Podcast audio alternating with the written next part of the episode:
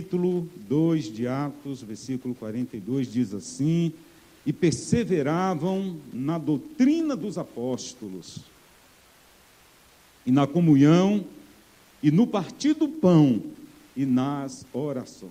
Amém? Somente esse texto, pode se sentar, pode, pode se ajeitar aí no seu canto. Eu quero falar sobre uma parte desse versículo. Aqui está se referindo à igreja primitiva, a igreja depois que Jesus ascendeu aos céus, que ele foi para os céus, ele deixou uma missão para os seus discípulos aqui na terra.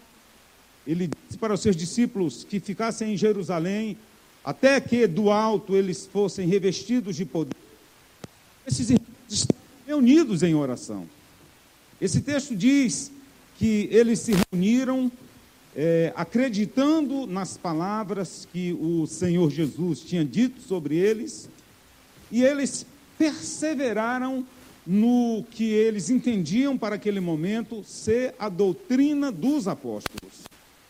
E, e o texto separa, então, em, nessas, nessas partes, na doutrina dos apóstolos, na comunhão, no partir do pão e nas orações. Esse texto faz uma divisão em quatro partes. Eu quero me deter na penúltima dela, que fala sobre o partir do pão, porque esta é uma celebração de ceia muito especial para mim. A igreja em Atos, ela percebe tão rápido que a reunião da ceia, a reunião a, da celebração da ceia do Senhor, é uma reunião de uma íntima comunhão com Cristo. A igreja logo nota isso que o partir do pão naqueles dias era uma festa familiar chamada festa de amor. E uma das coisas que se fazia na celebração dessa festa era a ceia. Não era somente a ceia, era uma festa que as famílias se reuniam para celebrar, e dentro dessa celebração, eles celebravam a ceia do Senhor. Logo, desde o início, a igreja ela percebeu que com este ato ela se fortalecia com a mensagem do Evangelho. Toda vez que eles celebravam a ceia do Senhor, eles entendiam que estavam se fortalecendo na doutrina dos apóstolos, na comunhão, no partir do pão, nas orações. Eles entendiam que era uma forma de se revigorar espiritualmente. Portanto, desde o início eles assim faziam. E quando eles faziam, eles rememoravam a morte e a ressurreição do Senhor Jesus. Quando eles celebravam a ceia, eles traziam isto e aquilo que o apóstolo Paulo, escrevendo aos Coríntios, capítulo 11, traz à luz esta mesma verdade que quando nós nos reunimos, nos reunirmos para celebrar a ceia, nós vamos nos fortalecer à medida que nós vamos rememorando a morte e a ressurreição do Senhor Jesus. Eu quero dizer para você que Jesus, que o Jesus que você serve, ele está vivo. Ele está vivo. A Bíblia diz que quando da sua ressurreição, as mulheres, as pessoas, os homens, alguns discípulos que foram até o túmulo para tentar encontrar o, o corpo de Jesus, os, os anjos disseram: Ele não está mais aqui, ele ressuscitou. Quem dá glória a Deus? Ele está vivo. Irmãos, agora vejam que quando nós rememoramos a morte e a ressurreição do nosso Senhor Jesus, nós estamos dizendo que esta, este ato de Jesus morrer por nós e ter ressuscitado para a nossa ressurreição, neste ato estão agregados todos os direitos por exemplo, o direito de nós nascermos de novo, o direito de termos uma vida bendita no Senhor, o direito de ter a vida eterna em Cristo, o direito da libertação do, do, da escravidão do pecado, o direito da cura das enfermidades, o direito de ter o poder para pregar o Evangelho. Tudo isso nos é dado com o poder da morte e da ressurreição de Jesus. Quando nós ceamos, nós trazemos à luz estas verdades que nós servimos e amamos ao Cristo verdadeiro que está vivo e reina para sempre. E por isso nós nos apegamos a estas promessas que ele tem feito a nós. E as promessas que ele faz para nós na sua palavra nos mantém alertas, nos mantém despertos, como se em cada situação difícil que nós passarmos, ou que em cada situação difícil que passássemos, nós vamos nos lembrar das promessas que Ele nos fez. E quando nós ceamos, nós rememoramos a morte, a ressurreição de Jesus, que ativa a nossa esperança, na certeza de que cada promessa que Ele nos fez, Ele vai cumprir cabalmente. Ei, Deus não esqueceu das promessas que ele fez para o seu povo na sua palavra. Deus não esqueceu de você. A palavra dele está cheia de promessas. Existem algumas promessas específicas para você. E eu vou dizer, Deus não esqueceu. E na ceia nós rememoramos isto. Porque essas promessas nos mantêm alertas. Como, pastor? Deus disse que estaria conosco em todo o tempo. Então ele está conosco. Deus disse que se nós passássemos no fogo, Ele estaria conosco, Ele está conosco. Deus disse: se fôssemos lançados nas águas, Ele estaria conosco, Ele está conosco. Deus disse que se Ele cerrasse os céus e não enviasse a chuva, ou se visitasse a terra com a praga, com a maldição, se o seu povo que se chama pelo seu nome se humilhar e orar e buscar a sua face, e se arrepender dos maus caminhos, eu, o Senhor, virei dos céus, a sua oração, perdoarei os seus pecados e sararei a terra. Quantos acreditam? Então, graças a Deus por isso, porque as promessas do Senhor estão vivas, vivas. As circunstâncias tentam até nos tirar a vivacidade dessas promessas. As notícias tentam nos roubar as o poder dessas promessas, mas as promessas permanecem vivas. Vivas. E na ceia, nós nos revigoramos na certeza de que Ele fez essas promessas, estamos alertas, não para a notícia de amanhã, mas nós estamos alertas pela promessa que Ele já nos fez. Ele nos fez promessas e nessas promessas nós estamos seguros. Quem diz aleluia? Portanto, irmãos, a ceia é um memorial. E cada vez que nós participamos da ceia, nós estamos nos fortalecendo em fé, nós estamos fortalecendo a fé no Senhor, estamos nos empenhando para revigorar nossa mente. E quando nós participamos, o nosso ânimo aumenta, a, a exortação aparece, nós revigoramos essas promessas. E deixar de participar da ceia é um ato que você tem que evitar. Você não pode ficar sem cear. A Bíblia recomenda que nós façamos em todo o tempo. Essa negligência, ela deve ser abandonada. Todo cristão que ama ao Senhor precisa amar o dia da ceia. Precisa colocar na sua agenda como um dia muito especial, como um dia inédito. Por quê? E neste dia, em comunhão com todos os demais irmãos que também já passaram pelo mesmo processo do novo, ah, do novo nascimento, que já se arrependeram dos seus maus caminhos, que já confessaram a Jesus, estão esperando Jesus voltar para buscar a sua igreja e cheios de promessas, essas pessoas vão nos animar mais ainda, vão nos fortalecer e vão até nos exortar. Portanto, negligenciar o ato da ceia deve ser algo que nós temos que evitar em nossa vida, em nome de Jesus, porque Deus, o Senhor, se alegra quando nós é, quando nos encontra reunidos para celebrar a Ele.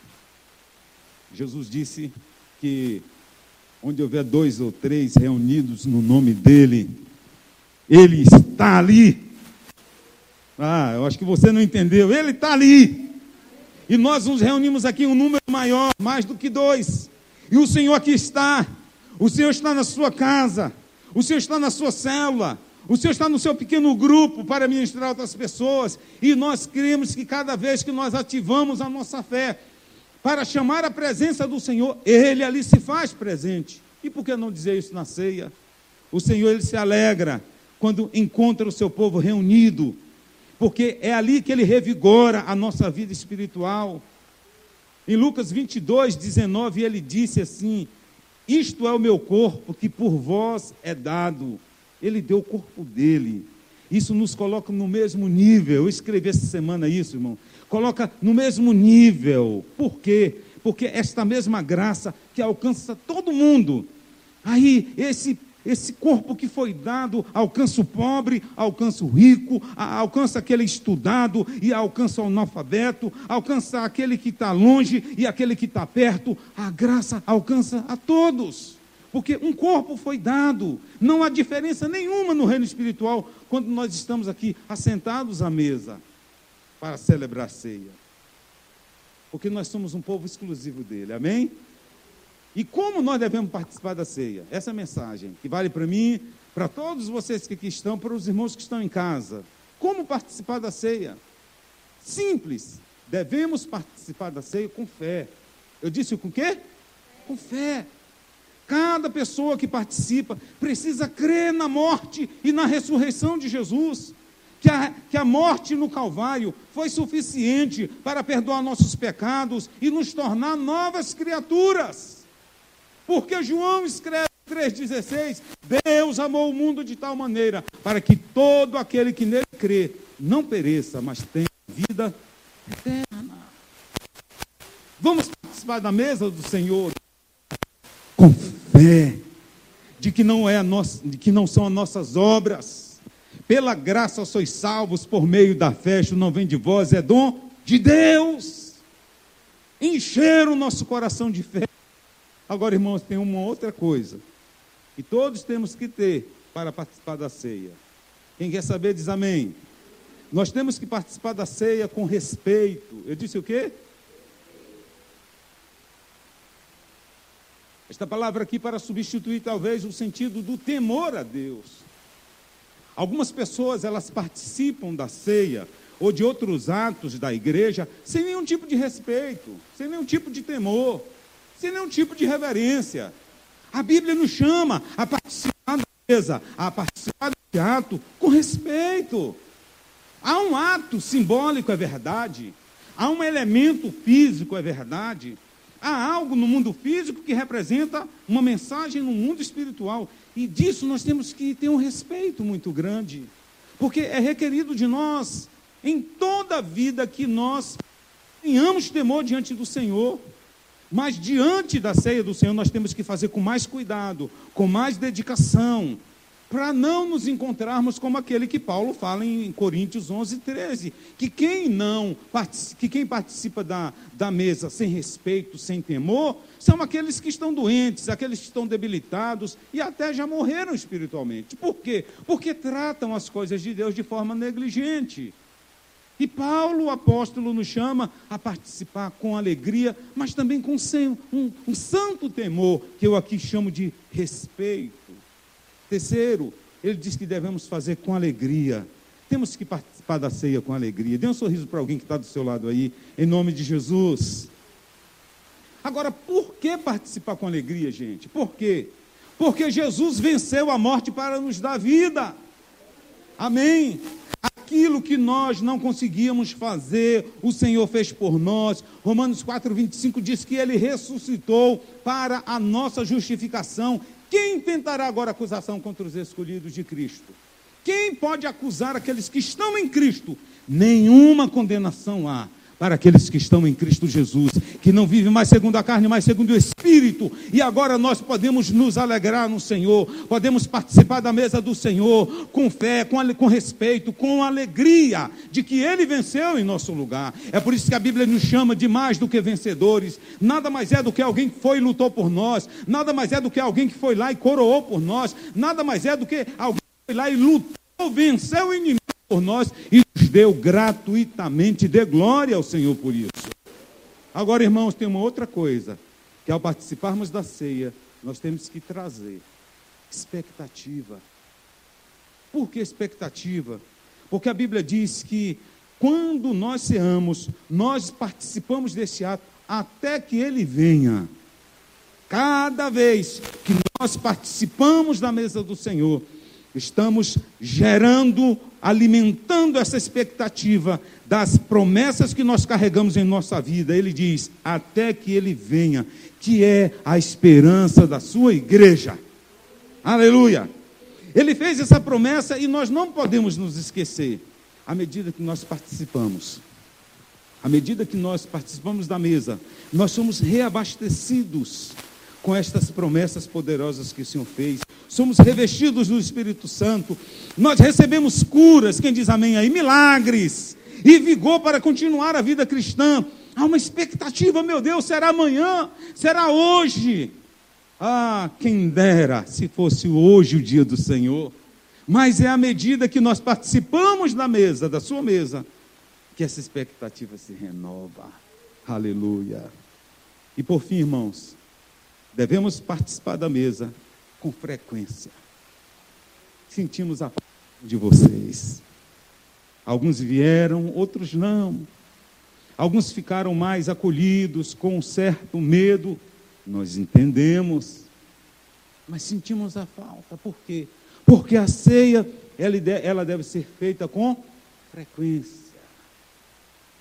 Porque todas as vezes, está falando de tempo em tempo, alguns celebram semanalmente, nós celebramos mensalmente, algumas denominações evangélicas celebram uma vez por ano, mas nós entendemos que deve haver uma frequência.